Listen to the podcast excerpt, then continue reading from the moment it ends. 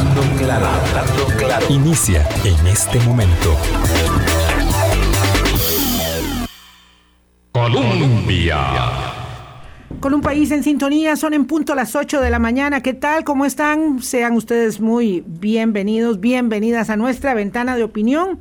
Hoy es jueves 3 de junio y en eh, eh, este andar de camino al día 6 conversamos con el aspirante Carlos Ricardo Benavides. Muchos temas, algunos siempre que uno quiere hablar de lo que se proyecta y de lo que se pretende hacer, no puede evitar la coyuntura y aquí nos vamos a tener que ubicar de primero en ello. Cuando intentamos hacer una guía para, un, para una entrevista, no funciona, don Álvaro. ¿Cómo estás? Buenos días. Buenos días, Vilma. Buenos días a todas las personas que están eh, siempre con nosotros y que eh, se habrán enterado de las noticias de ayer que tienen que ver con la entrevista que vamos a hacer hoy con nuestro invitado, el precandidato Carlos Ricardo Benavides, porque además en su condición de diputado, razón de más para empezar por ahí lo que pasó ayer. Pfizer, una comisión que pretende investigar las vacunas, un llamado de apoyado por 34, me parece 34 diputados que están firmando para llamar a altos jerarcas internacionales de, la, de una de las principales empresas que está proveyendo vacunas en el, en el mundo en esta pandemia para venir a explicar cómo fue que se negoció eso con Costa Rica específicamente eh, y teniendo el antecedente de este tipo de comparecencias con los diputados, bueno. Primero saludemos, primero saludemos, es que ah. estamos atorados, estamos atorados. Yo tengo que admitir que, llego tocado, llego a uno se, se, se, le va el buen carácter. Don Carlos Ricardo, ¿qué tal? ¿Cómo está? ¿Qué tal después del debate Pretel? Con toda la pata, muy bien, muy buenos días a ambos y a las personas que nos están escuchando. Con toda la pata es una manera que tiene don Carlos Ricardo habitual de responder, eh, algo que hemos ido perdiendo, ¿verdad? es usanza antigua. Es usanza antigua. Sí, sí, yo, yo me crié con... tan joven? Eh, sí, bueno, yo me crié con, eh, bueno, además de, de otras, otras familiares, me crié con mis abuelos. Creo que usted lo contó aquí un día. Sí, y, me, y me, me, me, gustan esas frases. Eh, que son muy nuestras y, además este, significan mucho y además significan fácil. ¿Verdad? Entonces, eh, con, toda la pata. Me recuerda también a queridísimo Francisco de Paula Gutiérrez. Qué gustazo. Qué linda persona. Sí, cómo, cómo duele eh, perder y que sigamos perdiendo todos los días en este camino de la pandemia eh, a gente querida, eh, todas las vidas son invaluables porque son las nuestras, las de los amigos, las de los familiares. Eh, y evidentemente eh, ahí van también características y condiciones sin iguales, ¿verdad? Que marcan a las personas. Yo creo que, como decía Álvaro, uno pone a prueba su capacidad de sorpresa y de indignación también cuando observa que más allá de la concentración en los temas que son inherentes a la política pública del país, eh, es el control político desbocado lo que marca la acción legislativa. Creo que usted está en esa comisión también de, ingreso y gasto. Usted, me, usted me, corregirá. No, tiene razón. Este, y me, me, nos explicará y nos dirá de qué va esto. Eh, de, pretender investigar a los altos ejecutivos de Pfizer, que no sé en qué momento van a venir a Costa Rica ni por qué. No, no vendrán. Este, señalando este, muy airadamente, cosa que este, veo en el periódico La Nación, eh, que un señalamiento en contrario de la rigurosidad legal y regulatoria y ética con la que se eh, negoció el acuerdo de compra a venta Costa Rica Pfizer es irresponsable, injusta e injuriosa. Pero además van adelante con esto en la Comisión de Ingreso y Gasto, don Carlos Ricardo.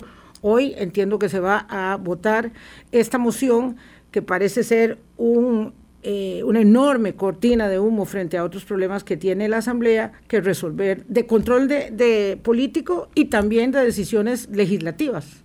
Sí, eh, en esa misma página, eh, Vilma, yo eh, Venía justamente ahora leyéndola y lo primero que quería decir después de que usted hizo esa mención de que se nos va la gente, eh, viene una mala noticia ahí eh, sobre, la, sobre la partida del padre Emilio Montes de Oca. Sí, cómo no. Y de su mamá. Eh, un buen amigo que que conocí por, mucho tiempo, muchos años en Punta Arenas, fue vicario de la diócesis en, el puerto. Y, la verdad es que eh, él, como tanta gente, realmente ha sido muy lamentable que, se nos hayan ido eh, en esta maldita pandemia. Y me parece que ese es un motivo una relación cercana? Hace varios años no lo veía, pero le tenía un gran cariño. Eh, tenía, le tenía un gran cariño, eh, hizo mucho por nuestras comunidades eh, y, lamento la forma en que, en que también su mamá se fue, que sus hermanos están hospitalizados. Es una tragedia esto. Una tragedia. Y yo creo que la, forma más... Por COVID-19. Por COVID-19, sí. La, la, forma más honrosa de, de, tratar este asunto es seguirlo tratando con mucha seriedad. A propósito de lo que usted está diciendo. Y lo digo porque francamente a mí no me gusta hacer politiquería con, la pandemia. Eh, además empezaban, perdón que lo interrumpa don Carlos, a hacerse politiquería con las vacunas, pero ahora es con la empresa que suministra las vacunas. Sí, sí, bueno, vamos a ver. Eh, yo creo que ese es un asunto que hay que tratarlo con mucha tranquilidad, con mucha seriedad. Yo tengo mis quejas, como cualquiera. Uno opina sobre que una cosa se puede hacer mejor o no, ¿verdad? Yo no creo que el desempeño del gobierno sea perfecto. Está muy lejos de eso. Creo que han cometido errores, creo que han tenido aciertos. Eh, en medio de esto es, eh, en las emergencias suele suceder, ¿verdad? Igual que sucede siempre que en las emergencias hay vivillos, como los que hay en la caja y afuera y adentro, en las compras que hemos investigado en esa comisión y no tengo duda de que, de que hay, hay muchas cosas analizables, pero hay que tener un límite para hacer eso. Y yo particularmente no comparto esa visión de los compañeros. Me parece, este, me parece que, que ha faltado calma con dos, con dos hallazgos, digamos. Este, ¿Les parece descubrir que hay ahí una... Eh, conspiración eh, corrupta. Permítanme nada más para recordar a, los escucha. Supongo que esos dos hallazgos son que eh, en, en, la organización Pfizer trabaja como abogada una hija del expresidente Luis Guillermo Solís. Y que también un... tres mil y pico colaboradores en Costa Rica. Cientos, muchos. Y, y, también la participación de una de un de este señor que fue embajador del, del PAC, eh, eh, que ya no, ya no lo es, por supuesto, eh, que también dentro de la organización de Pfizer y a partir de eso dicen, bueno, hay que investigar al principal proveedor de las vacunas anti-COVID-19 de Costa Rica. Corríjame si, si contextualizo mal, por favor. Está bien contextualizado, Álvaro. A eso me refería. A esos dos hallazgos, comillas, ¿verdad?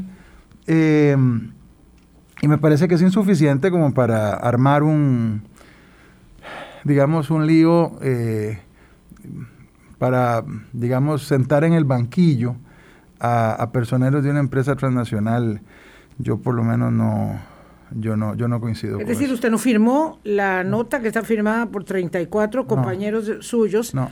En este contexto, digamos, en el contexto de un problema mayúsculo para liberación y la unidad y otras agrupaciones políticas vinculadas a personas que supuestamente están en la actividad del narcotráfico, eh, y el supuestamente eh, bastante grande y, negrito, remarcado en negrita.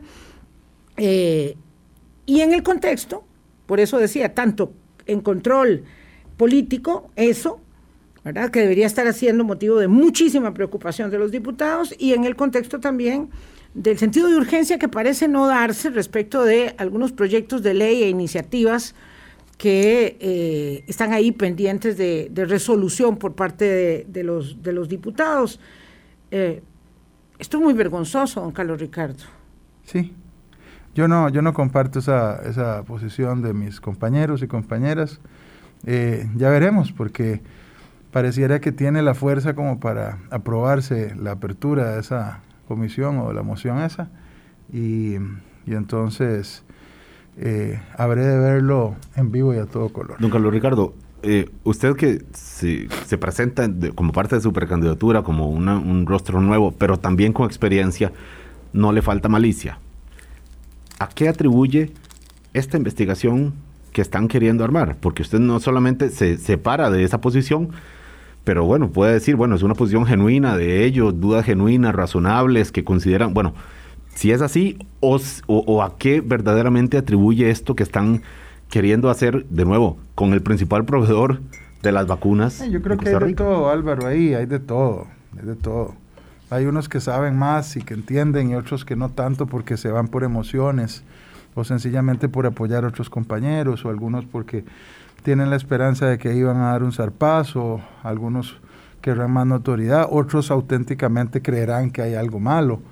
De, eh, el órgano legislativo es un órgano muy complejo y especialmente cuando se trata de, de eh, investigación o, de, o de cuestionamientos de carácter político y, eh, y mucho más si estamos en época electoral. Entonces todo eso tiene que ver, eso se junta. Y a los que intentamos actuar más racionalmente, este, tampoco crea que nos va muy bien, porque entonces nos juzgan.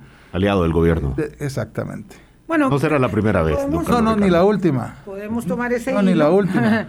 ni la última, porque a mí realmente, eh, a mis 51 años, después de haber sido ministro de la presidencia eh, y presidente del Congreso y otras cosas, me entra flojísimo la, las calificativos que me quieran dar cuando yo actúo en favor del país. Y ya eso lo tengo suficientemente aprendido y suficientemente eh, acentuado en mi carácter y en mi forma de ver la vida y en mi forma de ver la política. Siempre voy a procurar hacer lo correcto y me importa poquísimo lo que otros quieran decir de mí si yo sé que estoy obrando bien. Esto, esto es muy complicado porque para poder eh, ser candidato a la presidencia de la República tiene que pasar por una elección interna, que es la del domingo, y ahí donde los señalamientos de traición eh, se han, mm, digamos, enfatizado con respecto a usted por, por, el papel prominente que tuvo en el trámite de la reforma fiscal y por supuesto luego en la enmienda de la ley de huelgas que tanto costo, yo creo que eh, todos tenemos claro que esa factura no la terminarán de pagar los niños y adolescentes de este país por el, eh, eh, la forma en que se malogró el curso del 2018 y ni qué decir el coletazo en el 19 y luego la pandemia y aquí estamos en el 21 todavía en esto con, un, con una afectación terrible, pero bueno, en el 18 particularmente y una parte en el 19, esas dos eh, gestiones, digamos, como líder de la minoría más grande del Congreso, le pasan factura. Y hay gente en Liberación que lo ve a usted como un traidor, así, esa es la palabra, no hay otra. Y usted tiene que superar ese escollo frente a una candidatura, hay que decirlo, mucho muy populista, que habla de lo que se quiere escuchar, sí que habla de las vacunas, que habla, anoche lo vimos, que, Costa Rica merece ganar y que por tanto está delante de las encuestas. Que la, ley de empleo público sí, tal vez, quizás sí, quizás no, un pasito para adelante y otro para atrás. Se refiere a José María Figueres. Absolutamente. sí. ir poniéndole nombres por si acaso los oyentes van ahí medio ocupados y distraídos. Adelante. Sí, bueno, no, igual, este, yo lo he dicho muchas veces y lo vuelvo a decir aquí en este programa. Soy un liberacionista que nunca se ha ido del partido. Soy liberacionista desde muy joven. Nunca he tenido otro partido. Eh, nunca he renegado de mi partido. Yo no me he ido un rato y vuelto eh, por razones de conveniencia, ni del partido ni del país.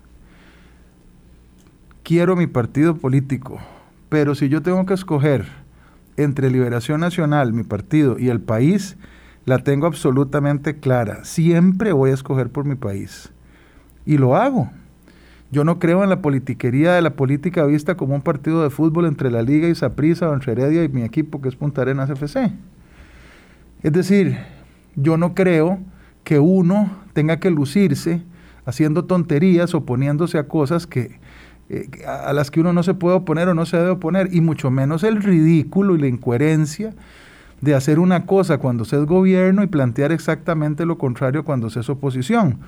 Yo defendí el plan fiscal de don Abel cuando era diputado de oposición en el gobierno de don Abel. Eso no me hacía a mí de la unidad. ni me hacía de don Abel. Yo era un diputado responsable con el país porque se requería que el plan fiscal que se cayó en sala cuarta. Ayudé a, a mi presidenta, siendo ministro de presidencia de doña Laura, a pasar un plan fiscal. Nos dieron garrote, porque claro, eso es muy impopular siempre. No y, importa, a vetar, la ley de huelgas no también. No importa la época, también, sí. Eh, y se nos cayó en la sala cuarta después de haber conseguido los votos. Y entonces, de verdad, hay gente en mi partido que me dice, sí, pero es que ahora, como oposición, tenías que haber hecho lo contrario. ¿Por qué? Si como partido político en el gobierno pedimos aprobar un plan fiscal que tal vez era más duro que este del, del 18. Eh, ¿Por qué voy a hacer yo semejante tontería? ¿Acaso yo me conduzco porque ahora soy gobierno, hago una cosa, cuando soy oposición hago lo contrario? Pero eso es realmente incoherente y una falta de respeto para con uno mismo y para con las ideas que promueve y para, la, y para el elector también. Alguien le diría que por negociación política, don Carlos Ricardo, ni siquiera como por el juego de chapitas que decimos usualmente, sino por un asunto de contexto, de nuevos momentos, de distinto escenario político que hubiera sido posible flexibilizar en algo. Lo estoy diciendo como lo han planteado algunos. Me trato de ponerme en esos zapatos. Sí, sí, pero esa flexibilización no es más que ocultar la verdad para justificar un cambio de criterio por razones de politiquería y de conveniencia. También me han dicho, mira, hubieras hecho lo que hicieron otros compañeros tuyos, que, que se fueron ahí detrás tuyo. De la, no, no, no, se, se, fueron ahí detrás, igual votaron, pero nadie, nadie les recrimina. Votaron igualito que yo, pero nadie les recrimina. Bueno, porque yo no conozco el liderazgo en silencio, porque no lo es. Lo que hay es oportunismo y cálculo, pero liderazgo, liderazgo, lo que se llama liderazgo es poner la cara, ir al frente, decir lo que uno piensa y mover a las personas y tratar de convencerlas eh, en una dirección determinada. Uno puede, le puede ir bien, le puede ir mal, le pueden hacer caso a la mayoría, pueden no hacerle caso. Pero yo creo que el liderazgo consiste en tomar decisiones y tomar decisiones divide, y en la división unos quedan contentos y otros quedan eh, insatisfechos. De eso se trata esto, la política. Si yo, si yo tuviera que estar en política para estarme haciendo eh, el desentendido, el tonto, eh, no tomar decisiones, ocultarme de las que tomo o no poder decir lo que pienso por cálculo, me quedo en la casa. Francamente yo tengo distintos jardines que cultivar y todos me gustan. Me gusta mi profesión como abogado, me gusta ser consultor en turismo, disfruto de mis pequeñas empresas, yo soy pequeño empresario desde mis 16 años y, me encanta la política, obviamente, pero si tuviera que vivir esa doble vida y ese, ese acomodo constante para que me vean bien o, tener que estar consultando qué, qué piensan en Twitter, antes de moverme y tomar una decisión en la Asamblea Legislativa, eh, francamente no podría vivir conmigo mismo. Tal vez por eso, don Carlos Ricardo, mm, las encuestas hasta ahora para la convención del domingo no lo ubican en una mejor posición, don Carlos Ricardo. ¿Cree usted que está pagando esa factura de poner la, cara eh, en, en, temas que no son necesariamente populares? Le digo dos cosas. La primera, no me persino con las encuestas nunca. Eh, si lo hubieran hecho los últimos dos presidentes que ha tenido el país, probablemente no hubieran logrado llegar. Eh, no, no, no, no creo en esa, en esa eh, lógica. Pero digamos, vamos a asumir, Álvaro, para contestarle también honradamente, vamos a asumir que tuvieran razón esas proyecciones, ¿verdad? Y me quedaría muy fácil decir que que mi resultado tiene que ver con mis posiciones fuertes y mis posiciones eh, eh, abiertas. Y no, no lo creo. Eh, pienso que hay gente para, para todo. yo pienso que mm, hay muchísimas personas, más de las que uno cree, que están enteradas, que saben, que están viendo, que no se las bailan así nomás, que, que no es bailando boogie eh, eh, político eh, lo que los va a llevar a convencer. está hablándole a la gente que vivió la campaña de 1993 con el candidato José María Figueres. Usted es muy perspicaz, Álvaro. No, es que hay que irle poniendo nombres porque nos desubicamos, pero adelante, perdone. Entonces, francamente yo no, yo no pienso tener una forma distinta de actuar. Creo que sí pesa y, y, por eso los debates y este tipo de actuaciones son muy importantes. Sí pesa el nivel de conocimiento que tiene la gente de los actores políticos. Em, otras figuras, igual que yo, pero no las voy a mencionar, tenemos un nivel de conocimiento debajo del 40 o del 50%, a pesar de ser figuras, digamos, eh, de la política o, gente visible, eh, porque realmente llegar a cultivar una imagen positiva o negativa que supere los 90 es muy difícil. Pero, pero eso, décadas, pero eso te, 40, claro, 50 Pero eso, eso es lo que te garantiza tener un cúmulo de gente que podría eh, salvarte por lo menos en una interna. vamos a hablar más adelante de, ello. Ponemos pausa 8.21 y regresamos con Carlos Ricardo Benavides. Hablando claro. Colombia.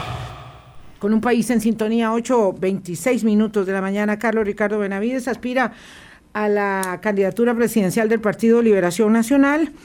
Eh, y claro, eh, sabe que cuando estábamos buscando sus sus, debes y sus saberes, pues encontramos varias cosas que son controversiales para poder conversar eh, y no así eh, este, en otros casos.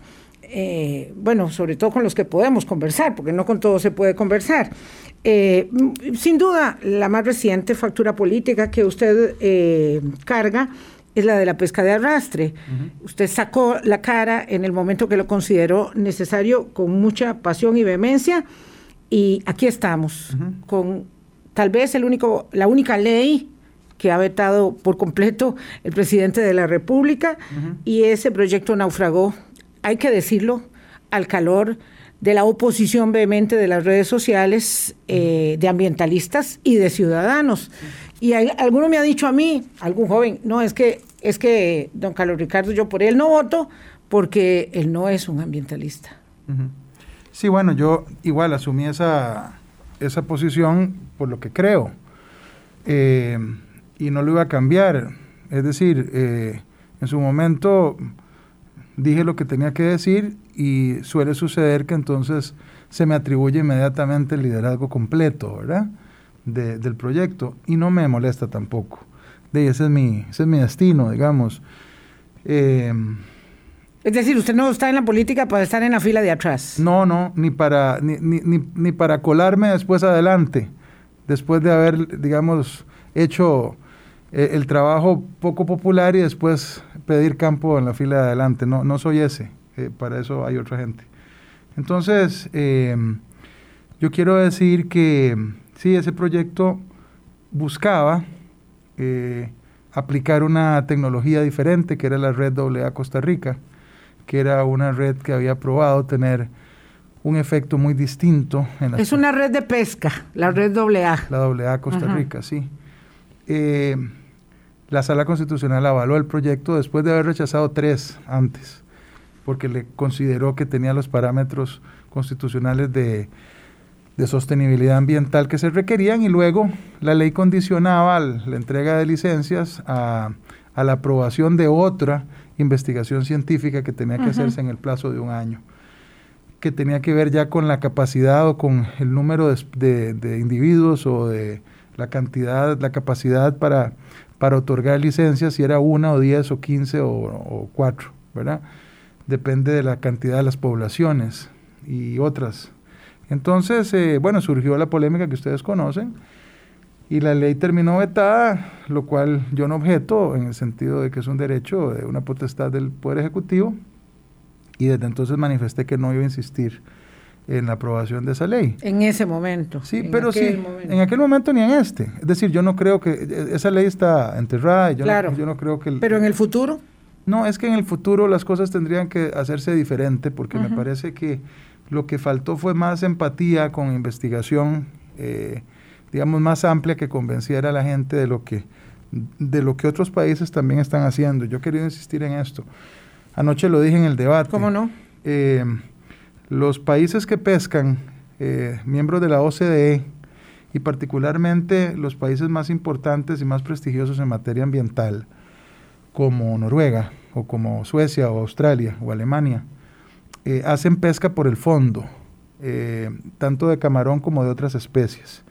La diferencia es que ellos recurren a certificaciones de carácter internacional para vigilar que sean sostenibles esas pescas, que la técnica sea la correcta, que los periodos de veda sean los correctos, que los sitios de, pesca sean correctos y que entonces el impacto ambiental se disminuya sensiblemente. Tenemos un doble eh, rasero, una doble moral en este tema, ah, porque la verdad es que ser ambientalista es mucho más elegante que, que no serlo, aunque sea de apariencia no sé si tenemos una doble moral en esto.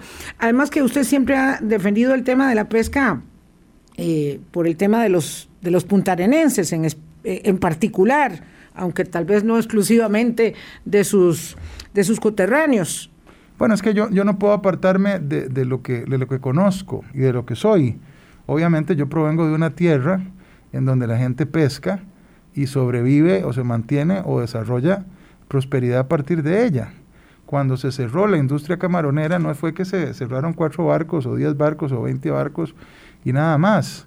Se cerraron, se cerraron fábricas de hielo, se cerraron diques, se cerraron eh, tiendas completas eh, de artefactos, gente que se dedicó por toda su vida a hacer eso. Eh, profesionales que se dedicaban a atender a, las, a las empresas. El oficio de pelar camarones de las mujeres. Todas las, todas las peladoras de camarón con sus familias y las terribles consecuencias que eso ha tenido los pescadores. Es decir, una industria que mueve más de 2 millones de kilos al año que ahora son importados. Entonces, imagínense la fuerza que eso tiene desde el punto de vista económico y lo que le resta a una comunidad o a varias comunidades costeras. Y además se hizo atizando un conflicto para poner de escudo a los pequeños pescadores artesanales. los usaron, ¿verdad? Y los usan como el motivo de, enfrentamiento, cuando no debería haberlo. El mar es suficientemente amplio como para que usted tenga extensísimas zonas exclusivas para los pescadores artesanales y tenga otras zonas para las demás artes de pesca, que son muchas, ¿verdad? Eh, o artes o, pesquerías. Usted tiene el palangre, lo que llamamos long line, o tiene camarón, etc. Entonces, vuelvo a esto. Los países de OCDE, en su mayoría, en, el caso incluso Chile, en el caso de América Latina, certifica sosteniblemente la pesquería. Normalmente lo hace una entidad que se llama MSC, esas son las siglas MSC, Marine Stewardship Council, que es una organización de carácter internacional financiada por eh, entidades ambientalistas del mundo eh, que hace certificación de pesquería en el planeta incluyendo la pesca de camarón por el fondo. Pero si fuese presidente, perdón que le, que le corte para poder avanzar en otros temas, don Carlos Ricardo, si llegara a ser candidato y eventualmente presidente, ¿usted impulsará otra normativa, otro tipo de, deliberación previa para llegar a establecer nuevamente esa pesca?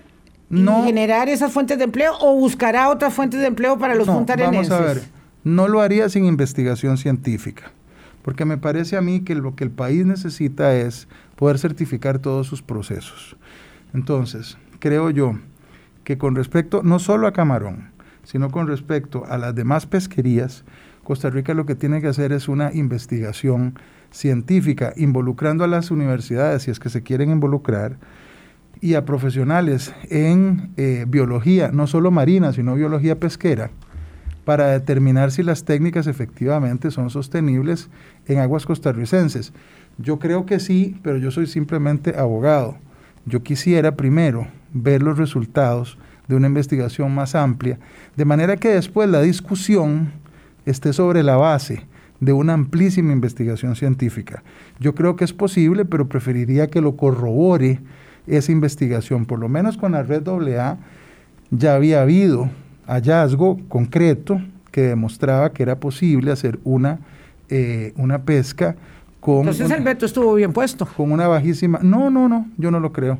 A mí me parece que votaron la plata irresponsablemente, un gobierno que primero le dio el aval a sus propios estudios y después los cuestionó. No, no, lo del gobierno no fue científico, lo del gobierno fue estrictamente político. Aquí lo cierto es que el tema de la pesca de arrastre lo, lo tiene usted tatuado en el, eh, además como una idea de, bueno, así es como don Carlos Ricardo quiere reactivar la economía, quiere generar desarrollo económico de esa manera y en el discurso está que es de una manera pues antiambiental. Lo de ambientalismo, pues hay activistas, hay gente con sensibilidad ambiental y bueno, lo que quiero decir es que de alguna forma se ha tomado como parámetro para decir, bueno, de esta es la manera en que el precandidato Benavides quiere desarrollar la economía.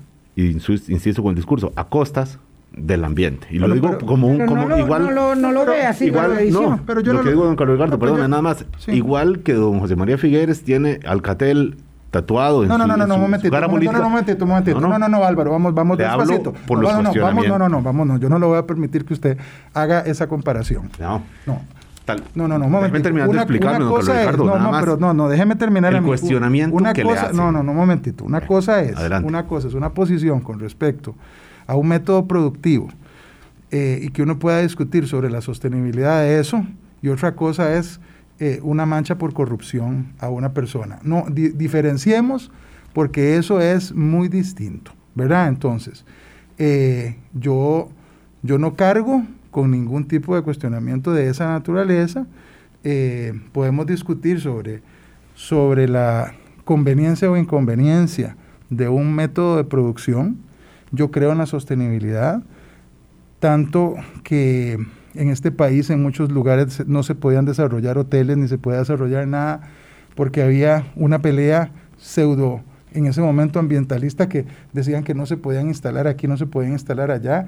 Demostramos muchos, entre otros, como yo, que se podía hacer desarrollo sostenible del turismo y yo también creo en el desarrollo sostenible de la agricultura creo en el desarrollo sostenible de la ganadería y creo en el desarrollo sostenible de la pesquería, que tiene sus desafíos, sí, que toda eh, actividad humana tiene sus... Eh, sus eh, bemoles. No, digamos, sus desgastes en relación con, con, el medio ambiente y con respecto a las discusiones que pueden haber al respecto. Sí, yo ayer lo dije, en el 2003 aprobamos la ley de pesca, yo fui parte de esa comisión prohibimos el desagradable y cruel desaleteo del, tiburón, castigamos con penas de cárcel la matanza de delfines, hicimos algo que fue polemiquísimo, que fue eh, darle título de, muelle público a los muelles donde tenían que descargar eh, los barcos en puntareras y en otras para poder vigilar. las especies para que los inspectores vigilaran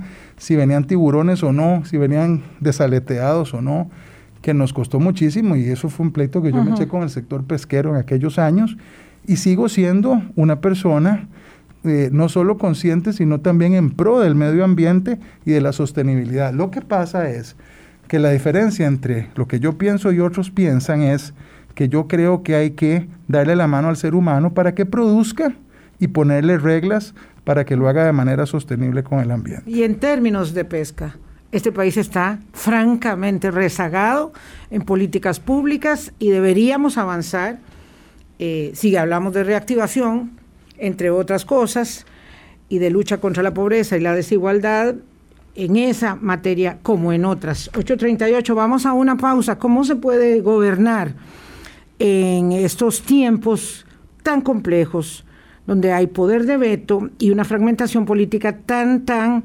gigantesca? un país tan pequeño y tan difícil. Hablando claro. Colombia. Con un país en sintonía son las 8.42 minutos de la mañana. Tenemos poco tiempo y claro, nos tardamos más de lo debido en el asunto de la pesca. Don Carlos Ricardo, eh, usted y, don Roberto Thompson, hay que decirlo así, eh, sí son generación del, del multipartidismo, en el sentido, digamos, de que han eh, conocido la complejidad de esta fragmentación política, de, este nuevo mundo donde el bipartidismo es una historia, en realidad.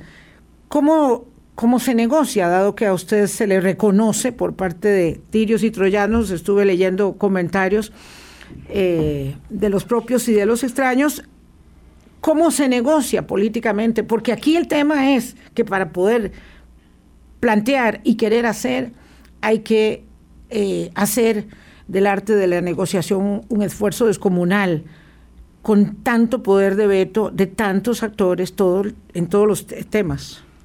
Bueno, es un tema complejo, se aprende a trabajar en esa multiplicidad de opiniones políticas. Yo nací a la vida política, digamos, de, de, nivel, este, digamos, pesado, justamente en el multipartidismo en el año 2002. Llegué diputado muy joven, 32 años, y, y justo se rompió el bipartidismo ahí, entonces aprendí a negociar con el resto de los partidos, a, tener primero paciencia, eh, humildad para entender que, que, los proyectos no pasan porque uno le dé la gana, sino porque los, los, los, los, eh, los negocia o trata de convencer a las personas para que ayuden, por lo menos las mayorías. Este, siempre me he quejado y me quejaré del poder de veto exagerado que tenían algunas minorías y que todavía tratan de hacerlo. Todavía tratan de hacerlo y lo vimos ahora con la ley de empleo público. Hubo compañeros que francamente abusaron en la presentación de mociones de reiteración. Eh, lamento que la prensa haya sido bastante poco acuciosa sobre eso, porque es un método bastante em, eh, eh, antidemocrático compañeros que ponen mociones solo para perder el tiempo, gente que nos tuvo semanas y semanas sentados escuchando eh, peroratas sobre mociones repetidas que sabían perfectamente que se iban a votar en contra, no hacían ningún esfuerzo por negociarlas, pero estaban ahí solo para este, tratar de, de, ralentizar, eh, de hacer más eh, despacioso el proceso e impedir eventualmente la votación. pero dicho eso sobre ese caso particular, eh, con respecto al tema de, la negociación política, es, de es un arte y, no, no, tiene, digamos, un librito, eh, hay que construir todos los días. Sí, vamos a tener una ley de empleo público y una ratificación del acuerdo con el Fondo Monetario Internacional a pesar, digamos, de los, de los aires, de los vientos de campaña electoral y de ese énfasis del que hablábamos al inicio eh, de la Asamblea Legislativa de querer, digamos, desviar la atención de lo sustantivo para enfocarse en los fuegos y en las luces del control político. Bueno, yo espero, yo, ah, yo, querría que sí, yo espero que sí, yo por lo menos estoy de acuerdo. Yo, yo le reclamé muy fuerte al, presidente eh, Carlos Alvarado y al ministro Elian eh, Villegas, Villegas de Hacienda en diciembre, cuando estaban en aquel palanganeo, que no se sabía si íbamos a ir o no íbamos a recurrir al Fondo Monetario, ustedes lo recordarán, tuve posiciones muy fuertes, me parecía una gran irresponsabilidad estar jugando con eso. Me parecía que le iban a querer... Hablamos del 19. No, 20. No, del 20. Finales del 2020. Finales del 2020. Que estaban, que si iban, que si no iban, que tal vez, que quizás, que mire, que no hacían, y que yo, yo les reclamé muy fuerte porque entendía perfectamente que la ruta del Fondo Monetario es la menos dolorosa de todas las rutas, ¿verdad? Para recuperar las finanzas públicas, para estabilizar las finanzas públicas. Les reclamé y, y ahora que han acordado una ruta, yo no sería de nuevo tan inconsecuente como para venir aquí a jugar de decir que yo no voy a estar de acuerdo. Estoy de acuerdo, claro que los proyectos, que los conozco, los los tendremos que discutir uno a uno en el Congreso eh, y todos tienen sus bemoles. A mí sí me parece que, soplan malos vientos cuando un candidato, un precandidato como José María Figueres llega y dice ayer que no sabe si la ley de empleo público sí o no, fatal, ¿verdad? Es la única reforma estructural que estamos haciendo que impacta las finanzas públicas en términos de eh, eh, el ahorro pero eso es una pose de candidato, porque él dice que de todo se va a pronunciar el 7 de junio. Bueno, peor todavía. Ayer dijo que con respecto a los proyectos del Fondo Monetario se va a pronunciar después. Pero ¿qué es ese tupé? ¿Cómo, cómo que se va a pronunciar cuando le dé la gana? Si siendo precandidato tiene que haberse estudiado los proyectos. La semana pasada en un programa radial, eh, o más bien por internet, eh, esa no es una radio, lo escuché diciendo, eh, en un extracto, que que él no se había estudiado sus proyectos y que iba a hablar de ellos después, los del Fondo Monetario. Y yo francamente le dijeron que no le creo a don José María. No es que no los ha estudiado, ya los estudió, son proyectos fregados porque tienen que ver con impuestos, renta global, eh, afectación al, impuesto de la renta, eh, este, eh, remover algunas exoneraciones, impuestos sobre bienes inmuebles o sobre casas de lujo. Son, son temas complicados que cada vez que uno habla este, se puede equivocar. Entonces él prefiere no hacerlo y me parece que eso es realmente la política más vieja que por lo menos yo eh, quiero desterrar y, por eso estoy eh, como candidato a la Bueno, con ese, con ese juego, digamos, viejo, lo acepten o no los demás aspirantes, está el de primero en las encuestas. y dice que va a ganar caminando el domingo. ¿Por qué deberían los costarricenses ir a votar y por qué por Carlos Ricardo Benavides este domingo? Bueno, yo soy una persona que se ha preparado para asumir un rol de liderazgo eh, en un grupo que, representa un cambio en, en Liberación Nacional en el país. Creo en una política diferente, en una política de la seriedad, de, la, eh, de ser directos, de ser pragmáticos, de no ser obtusos ideológicamente, de ser eh, honestos, de trabajar con base en principios, en objetivos y no desviarnos de esos objetivos a pesar de la popularidad o impopularidad de ciertos elementos. Pero básicamente yo soy una persona de una gran experiencia. Soy joven, soy el más joven de los candidatos, pero quizás eh, el que más o uno de los que más experiencia tiene, no solo como los precandidatos, en mi partido, Liberación Nacional. Yo he sido ministro de Turismo dos veces, ministro de la Presidencia, ministro interino de Deportes, diputado dos veces presidente de la Asamblea Legislativa y las dos veces que he sido eh, diputado he sido jefe de fracción. Pero también soy una persona acostumbrada a trabajar en el sector privado, soy un pequeño empresario que entiende las necesidades del desarrollo de la empresa privada y entonces comprendo los dos lados de esa eh, barra que es tan difícil a veces de equilibrar. Soy una persona que cree que Liberación Nacional tiene que regresar a hablarle a la gente de frente, a liderar coherentemente, no a decir una cosa y hacer la otra, que eso nos ha pasado factura enorme en las últimas contiendas electorales. Y creo también, para terminar eh, este argumento, Vilma y Álvaro, que Liberación Nacional necesita llevar un candidato que convoque a cientos de miles de personas independientes que hoy no tienen color político y que verían en un candidato que tenga eh, esa posibilidad, esa condición de convocar a más gente, eh, la oportunidad para ser de nuevo gobierno de la República con una experiencia probada, pero también con un refrescamiento del liderazgo. También le preguntamos a don Roberto Thompson y a don Rolando Araya qué se juega Liberación Nacional este domingo. Liberación Nacional se juega la posibilidad de, de volver a, a Zapote, de regresar al gobierno llevando un grupo de hombres y mujeres en mi caso un esquema absolutamente paritario, eh, para poder hacer que Costa Rica crezca económicamente y que vuelva a crecer en representación internacional y que vuelva a tener las condiciones del país moderno que Costa Rica debe ser, que produzca, que genere empleo, que genere desarrollo y que se aleje del abismo antidemocrático en el que viven muchos países latinoamericanos por no haber hecho las cosas a tiempo. La pobreza es el peor enemigo de la democracia. La pobreza puede llevar a pueblos maravillosos a confundirse y a seguir a falsos líderes. Está pensando en El Salvador. Estoy pensando en El Salvador, estoy pensando en lo que le pasó a Venezuela, estoy pensando en lo que está a punto de hacer, ese suicidio colectivo que está a punto de ocurrir en Perú.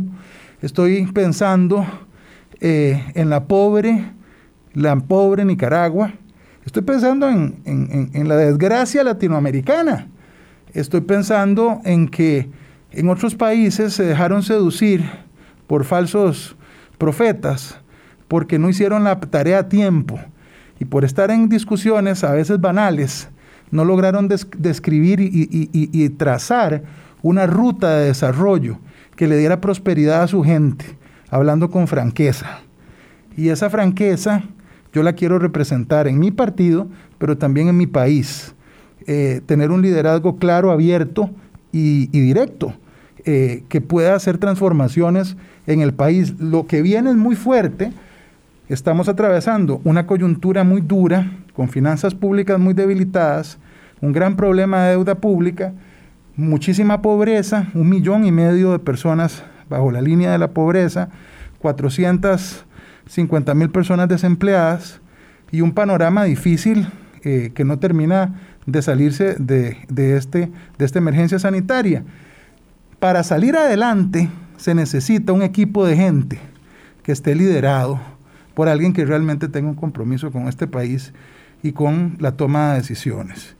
Yo creo tener esas condiciones, creo que puedo inspirar a un grupo que me acompañe y que se hará más grande para poder gobernar este país en paz y poder llevar sustento a la gente y poder devolverle al país una condición económica eh, que, que le dé vida digna a las grandes mayorías. Don Carlos Ricardo, muchas gracias por haber venido. Esperamos conversar con usted nuevamente después de eh, la convención del domingo próximo. Muchísimas gracias. Gracias a ustedes. Muchísimas gracias también a ustedes, amigas y amigos. Mañana con Gustavo Araya hacemos un repaso de esta intensa semana política en el país. Sí, estoy seguro que ha pasado en las elecciones pasadas que nos decidimos, eh, cuando vamos de la casa a la urna, seguro que en esta pre-campaña habrá alguna, muchísima gente que hará lo mismo y que ya dice, bueno, yo quiero ir a votar porque el Partido de Liberación Nacional tiene altas posibilidades, es un actor eh, muy relevante.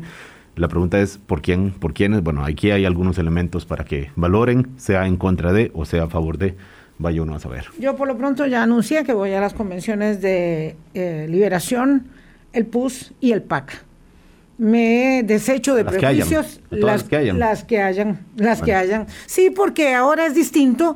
Eh, yo me crié en el ejercicio del periodismo donde era impensable eh, este, expresar ninguna condición. Ahora no, ahora la ciudadanía va y participa y quiero elegir los mejores candidatos en cada partido político. Nos vamos.